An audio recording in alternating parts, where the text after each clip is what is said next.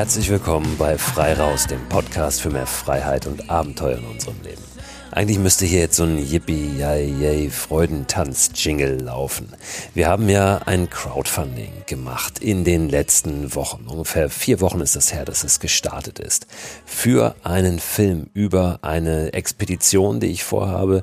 Ich werde innerhalb von Deutschland eine Expedition starten. Das ist so die Idee dahinter. Ja, und tatsächlich eine Expedition. Also mich durchschlagen von der Zugspitze bis nach Sylt auf einer Route, die wahrscheinlich so noch niemand gemacht hat, denn ich möchte mit dem Stand-Up-Pedalboard unterwegs sein. Das geht natürlich nicht durchgängig und werde zwischendurch immer wieder auch wandern müssen, laufen müssen, will aber mein komplettes Equipment selbst transportieren, möchte die Nächte draußen verbringen und ja, wirklich mal diese ganzen vielfältigen Landschaften, die wir auch haben in Deutschland, komplett durchqueren, acht Wochen unterwegs sein auf einer Strecke, die wahrscheinlich so 1500 Kilometer lang sein wird.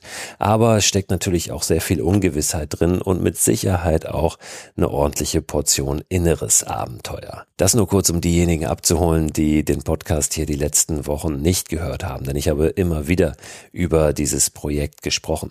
Wir wollen eben einen Dokumentarfilm produzieren über diese Reise, über dieses Abenteuer. Und für die Produktion dieses Films haben wir ein Crowdfunding gestartet. Das endet heute am Abend des 30. Juni 2021. Läuft jetzt noch so zwei Stunden ungefähr. Ich zeichne diese Folge am späten Abend auf. Aber ich kann jetzt schon sagen, wir haben dieses Ziel erreicht. Das heißt, es wird einen Film geben über diese Deutschland-Expedition. Und darüber freue ich mich unglaublich. Nicht nur ich freue mich, sondern auch Kai, mit dem ich diesen Film produzieren werde. Kai Hattermann aus Köln, Filmemacher, mit dem ich schon viele Abende Abenteuer erleben durfte und kleinere Filmprojekte umgesetzt habe. Wir freuen uns da riesig drauf und sind unglaublich dankbar für alle, die eben dieses Projekt unterstützt haben bis hierhin schon. Das sind über 450 Menschen, die auf verschiedene Art und Weisen entweder den Film vorab bestellt haben oder sich Karten besorgt haben für die Premiere in Hamburg, einen freien Betrag gespendet haben. Ähm, ich will da gar nicht ins Detail gehen. Wir sind für alles für jeden Einzelnen, jede Einzelne, die dabei ist. Ähm, unglaublich dankbar auch für diejenigen, die vielleicht nicht äh, finanziell sich da beteiligen konnten, was reingeben konnten, sondern ja einfach äh, mental Unterstützung geleistet haben und auch dran geglaubt haben, dass dieses Projekt äh, ein Erfolg wird. Jetzt sind wir den ersten Schritt gegangen und haben dieses Budget, dass eben ein Filmteam dabei sein kann, mich begleiten kann und ja, dass wir daraus einen richtigen großen Kinofilm im besten Fall machen, ja 80, 90 Minuten eine große Dokumentation, die in jedem Fall aber auf euren Bildschirm laufen kann. Auch wenn ihr jetzt nicht vorab den Film bestellt habt, werdet ihr sicherlich noch die Möglichkeit bekommen dann im kommenden Jahr. Also nochmal ganz, ganz herzlichen Dank. Wir sind da wirklich äh, bewegt, geflasht ähm, über diese ganze Unterstützung, den ganzen Support.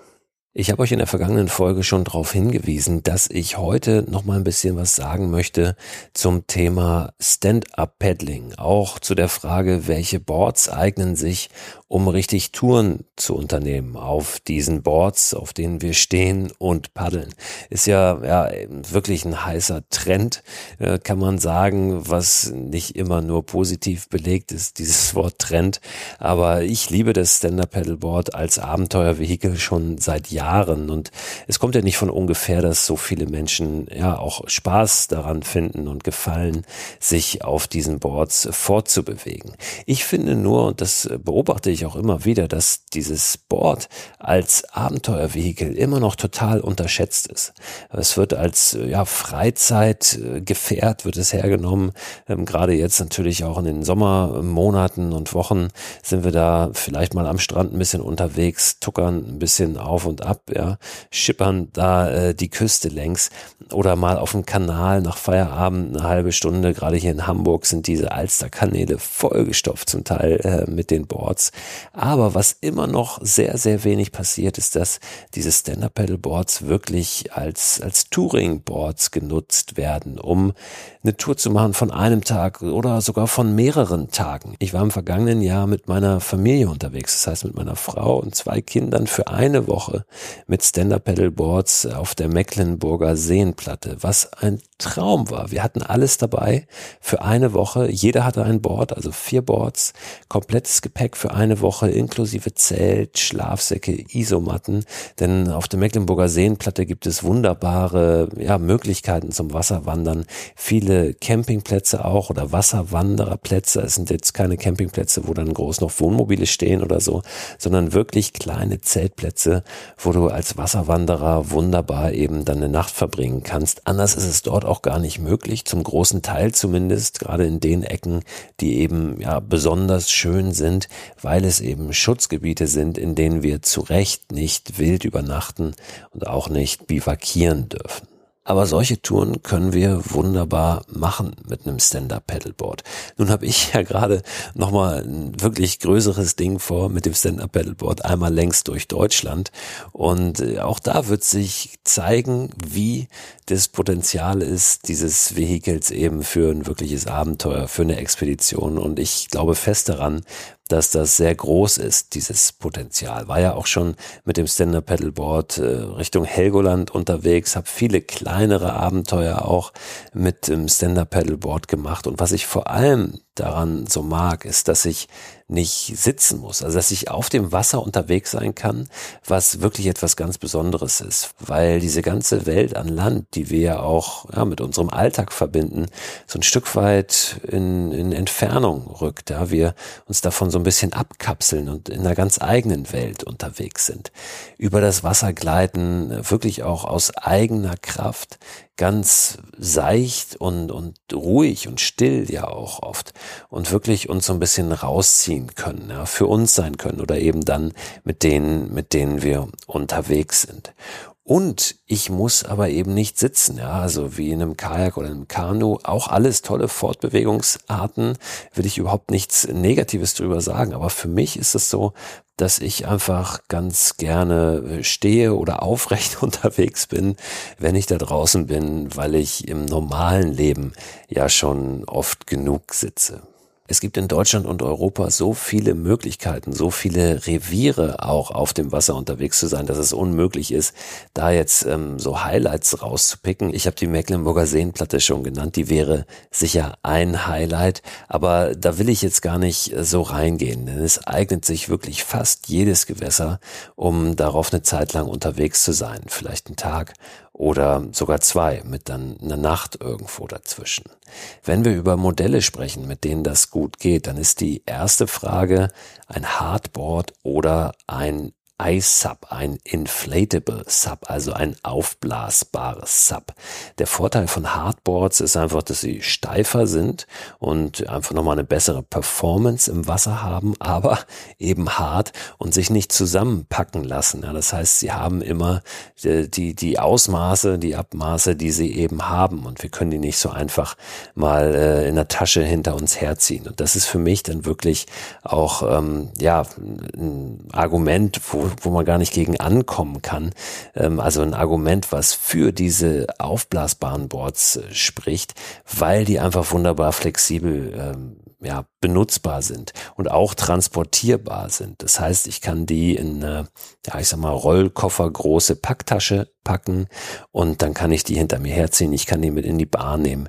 Ich kann die in mein Auto packen und die nehmen einfach viel, viel weniger Platz weg als so ein Hardboard. In der Regel sind sie sogar auch noch ein bisschen robuster, können also ein bisschen mehr ab als so ein Hardboard. Es gibt spezielle Touring-Subs, die haben eine spezielle Form, sind meist vorne so ein bisschen spitzer zulaufend im Vergleich zum Beispiel zu Allround-Boards.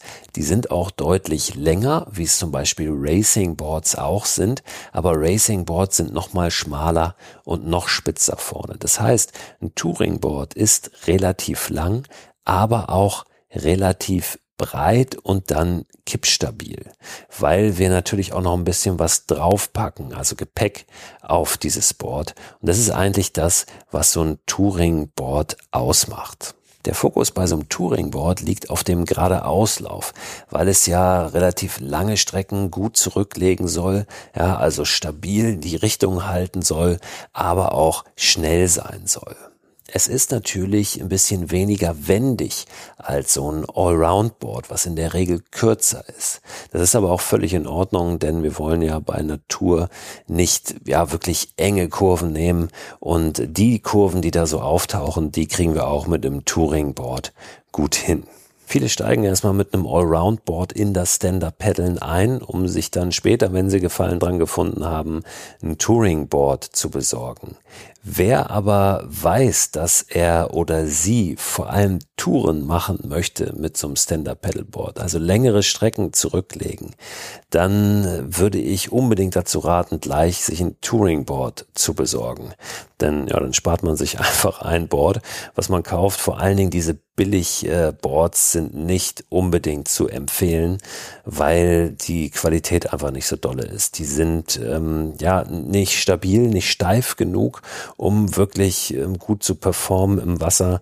Das heißt, ähm, ja, die, die hängen eigentlich in der Mitte so ein bisschen durch. Und wenn man sich auf so ein Billigboard für 300 Euro von einem Discounter mal draufstellt und so ein bisschen auf und ab wippt, äh, merkt man sofort, dass da diese Steifigkeit nicht da ist. Wer wirklich nur eine halbe Stunde vielleicht mal ein bisschen hin und her dümpeln will, irgendwo am Strand, für den reicht das möglicherweise aus. Man muss aber auch wissen, dass die Qualität dieser Boards wirklich nicht die beste ist.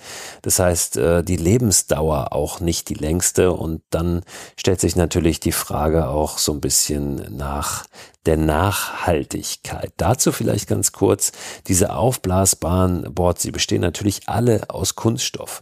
Und es ist kaum möglich, dass ja, ökologisch nachhaltig zu produzieren, weil natürlich einfach Kunststoff produziert wird. Was aber durchaus ein Punkt ist, ist die Qualität, denn je länger so ein Board lebt, desto ja, weniger Kunststoff gelangt natürlich dann wieder in den Kreislauf. Das ist wie bei allen Dingen, die wir lange haben, die sind am Ende nachhaltiger, auch wenn sie vielleicht in der Produktion jetzt ähm, nicht die allernachhaltigsten sind. Also das ist ein Punkt, der manchmal vergessen wird und der durchaus wichtig ist. Ich werde euch hier jetzt nicht zehn verschiedene Modelle aufzählen, die gut geeignet sind, die ich für empfehlenswert halte. Ich packe euch aber zumindest ein paar konkrete Modelle und Empfehlungen in den Newsletter rein, der jetzt am Freitag noch einmal erscheint, bevor der, dieser Podcast und auch der Newsletter dann in eine vierwöchige Sommerpause geht. Den Newsletter, der diesen Podcast begleitet, den könnt ihr abonnieren unter christoförster.com slash frei raus. Und da gibt's jetzt diese Woche am Ende der Woche nochmal ein paar ganz konkrete Tipps zu Stand-Up Paddleboards und Ausrüstung, Zubehör für Stand-Up Paddleboards, mit denen wir richtig auf Tour gehen können.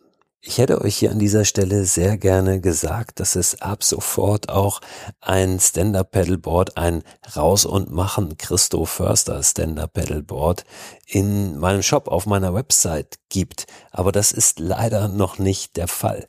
Ich habe zusammen mit Indiana Pedal and Surf, es ist ein super Hersteller aus der Schweiz, der Stand-Up Pedalboards macht, gemeinsam ein Board entwickelt, ein Touring Board, das 14 Fuß lang ist, eine super Länge hat, also relativ lang und sehr, sehr viele Möglichkeiten, Gepäck zu befestigen. Dieses Board oder diese Boards sind allerdings noch unterwegs und hängen irgendwo fest. Zuletzt habe ich gehört an der russisch-polnischen Grenze in irgendeinem Container auf einem Zug. Und leider verzögert sich die Ankunft dieser Boards immer weiter. Das heißt, es dauert noch ein bisschen, bis die dann wirklich verfügbar sind. Ich packe euch aber auch in den Newsletter rein schon mal einen Link, wo ihr euch dieses Board anschauen könnt. Und ja, werde euch natürlich Bescheid geben, sobald es dann auch äh, wirklich zu erwerben ist. Ich werde mit diesem Board, wenn es denn hoffentlich rechtzeitig kommt, auch auf meine Deutschland-Expedition gehen, von der Zugspitze bis nach Sylt. Ich packe euch aber auch nochmal eine Alternative rein von Indiana, das ist ein ganz ähnliches Board und das könnt ihr jetzt sofort schon bekommen. Also wenn es bei euch wirklich so dringend ist, weil ihr jetzt gerade los wollt, weil jetzt der Sommer natürlich da ist, dann packe ich euch da auch nochmal was in den Newsletter rein. Worauf ihr neben der Länge und der Form eines Boards für Touren achten solltet, ist auch, wie viel ihr da zusätzlich draufpacken könnt zu eurem Körpergewicht. Das ist ja durchaus entscheidend, je nachdem, wie lange ihr unterwegs seid, was ihr an Gepäck habt, dass das dann auch ja alles stabil da übers Wasser geht. Und da gibt's immer Angaben für die Boards, also was ist die Zuladung, das Zuladungsgewicht. Und da müsst ihr immer bedenken, dass ihr natürlich was wiegt, wie viel wiegt ihr, was kommt dann noch dazu und packt das dieses Board. Ihr müsst euer Gepäck auch befestigen. Das heißt, im besten Falle gibt es hinten und vorne Gepäcknetze, also ja, Gummischnüre, die an Ösen befestigt sind, wo ihr dann euer Gepäck festzurren könnt. Dieses Board, was ich gemeinsam mit Indiana entwickelt habe, hat hinten so viele Ösen wie kein anderes Board, was ich bisher gesehen habe. Also da kann man hinten richtig viel Gepäck befestigen und auch vorne nochmal mehr als andere Boards. Und das ist ja für mich ein, ein sehr, sehr wichtiger Aspekt bei einem guten Touringboard. Die Frage ist natürlich auch, auch, wo drin verstauen wir überhaupt unser Gepäck? Wir brauchen vernünftige Packtaschen. Da bin ich ein Riesenfan von allem, was Ortlieb macht. Also viele kennen Ortlieb vor allem von Fahrradtaschen. Die machen aber auch super Packtaschen, die wir auf dem Stand-Up-Pedalboard benutzen können. Ich habe, das habe ich neulich auch schon mal in so einem kleinen YouTube-Video gezeigt, auch ähm, den normalen Bag von meinem Stand-Up-Pedalboard ausgetauscht gegen so eine große wasserdichte Packtasche von Ortlieb, weil ich dann natürlich einfach, wenn das Board rausgeht aus dieser Tasche, ich das aufbaue, dann anderen Kram in dieser Tasche auch wasserdicht verstauen kann und auf dem Board transportieren kann. Denn oft ist es so, dass diese Standardtransporttaschen, in denen die Stand-Up-Pedalboards kommen, gar nicht wasserdicht sind. Und das ist natürlich blöd, wenn wir darin dann was transportieren wollen. Es gibt aber mittlerweile einige auch, die ihre Boards in wasserdichten Packsäcken liefern, die sogar Rucksackgurte haben. Indiana macht es zum Beispiel mit den Touring-Boards, wenn man das möchte. Und dieses Raus- und Machen Christoph Förster Board, das wird auch standardmäßig mit einem wasserdichten Packsack kommen, wenn es denn da ist. Paddel ist auch so ein Thema. Es gibt die günstigeren Kunststoffpaddel, die natürlich etwas schwerer auch sind. Und dann gibt es Carbonpaddel, die leichter sind und dann für sich für lange Touren natürlich besser eignen, weil wir dann viel weniger Gewicht immer wieder den ganzen Tag lang bewegen müssen. Aber das äh, schlägt sich auch im Preis nieder. So ein Carbon-Paddel kostet schon deutlich mehr. Es gibt dreiteilige Paddel, die man etwas kleiner eben dann äh, verpacken kann, wenn man sie auseinander nimmt. Und dann gibt es einteilige oder zweiteilige Paddel. Äh, je weniger Teile so ein Paddel hat, desto stabiler ist es natürlich, desto steifer. Ähm, aber man kommt auch mit einem dreiteiligen Paddel wirklich gut über mehrere Tage klar. Der große Vorteil ist, ich kann es viel kleiner zusammenpacken packen, als so ein einteiliges natürlich. Was brauchen wir noch, wenn wir mit dem Stand-Up-Pedal auf Tour gehen? Wir brauchen, und das, das ist standardmäßig natürlich immer dabei, eine Finne an Bord. Es gibt äh, die Standardfinnen, es gibt aber auch zum Beispiel spezielle Fluss Finnen für Gewässer, die ein bisschen flacher sind, wo man auch mal über einen Stein schrammt. Und diese Flussfinnen, die sind ein bisschen flexibel. Das heißt, die äh, ja, gehen nicht sofort kaputt oder bleiben hängen, wenn wir eben an so einem Stein entlang schrammen, sondern ja, sind einfach ein bisschen flexibler dann möglicherweise ein Transportwagen, wenn wir mal ein Wehr umgehen müssen oder eine Schleuse.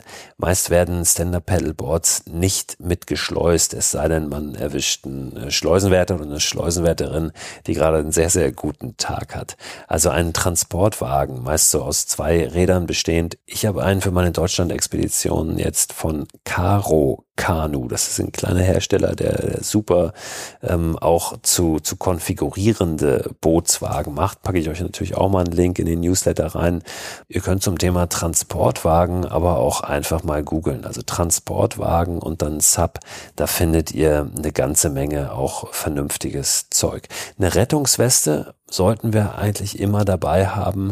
Alternativ so ein Resttube wenn ihr davon schon mal gehört habt, wisst ihr, was das ist. Wenn nicht, erkläre ich es kurz. Das ist im Prinzip eine Rettungsweste oder eine Schwimmhilfe, eine Boje, die sich aktivieren lässt, indem wir einfach an so einer kleinen Reißlinie ziehen. Und das ist eine Tasche, die sich in einem Gurt, wie so ein Gürtel, einfach klein hinten ja, an der Hüfte tragen lässt. Und wenn wir eben an diesem, an dieser Reißleine ziehen, dann äh, geht das Ding auf und wir haben eben eine, eine Schwimmmöglichkeit oder eine Schwimmhilfe oder eine Rettungsweste am Start. Und das nervt natürlich nicht so wie so eine dicke ähm, oder voluminöse ähm, Rettungsweste eben am Körper zu tragen. Also es sind beides gute und ich glaube wichtige ähm, Elemente, die wir, auf die wir achten sollten, auch wenn wir so eine Tour machen. Teilweise sogar vorgeschrieben, zum Beispiel auf dem Bodensee eine Rettungsweste zu tragen. Dann eine Leash, das ist eine Leine, die uns, unseren Körper mit dem Board verbindet. Das heißt, wenn das Board mal abhaut, ähm, weil Strömung ist, weil Wind ist, weil Wellen sind, dann ist das nicht gleich weg. Also wenn wir reinfallen und das, das Board dann irgendwie äh, sich verabschiedet, dann ja, bleiben wir eben verbunden und äh, können uns auf dieses Board dann noch wieder rauf retten gibt so eine kleine Einschränkung. Bei schnell fließenden Flüssen ähm, sollte man schauen, welche Leash man verwendet. Normalerweise werden diese Leashes unten ums Fußgelenk oder ähm, unterhalb des Knies befestigt. Aber wenn wir eben auf äh, wild fließenden Flüssen oder schnell fließenden Flüssen unterwegs sind, dann besteht die Gefahr, dass uns die Strömung so unter Wasser zieht, dass wir äh, ja diese von der Leash sozusagen gar nicht mehr loskommen und äh, da unten hängen und dann ja in Gefahr geraten, weil wir eben da diese Verbindung haben. Und da gibt es dann nochmal spezielle Lösungen mit einem sogenannten Quick Release auch am Gürtel. Das heißt, da können wir die Leash an unserem Gürtel befestigen auf Hüfthöhe und dann auch wie an so einer Reißleine ziehen, wenn wir in eine gefährliche Situation geraten und dann löst sich diese Verbindung das heißt, die Leash fliegt sozusagen raus und wir werden freigegeben und können dann wieder hochkommen und, und werden nicht unter Wasser gezogen. Wenn diese Leash sich zum Beispiel irgendwo verhakt in einem Ast oder so und bei dieser schnellen, schnellen Strömung dann ein Problem hervorbeschwört. Ja, und das ist so das Basic Setup für eine Stand-Up-Pedal-Tour. Ich freue mich, wie gesagt, riesig jetzt bald für eine lange Zeit mit dem Stand-Up-Paddleboard unterwegs zu sein. Ich freue mich aber auch sehr, jetzt vorher noch mal ein paar Wochen zu haben mit der Familie, auch Zeit auf dem Wasser zu verbringen und in eine kleine Sommerpause mich zu verabschieden. Dieser Podcast ist am Donnerstag, den 5. August zurück und dann schon mit den ersten Eindrücken von der Deutschland-Expedition. Ich würde mich freuen, wenn ihr dann wieder reinhört und wünsche euch bis dahin wirklich eine, eine grandiose Zeit mit ganz vielen tollen Momenten da draußen.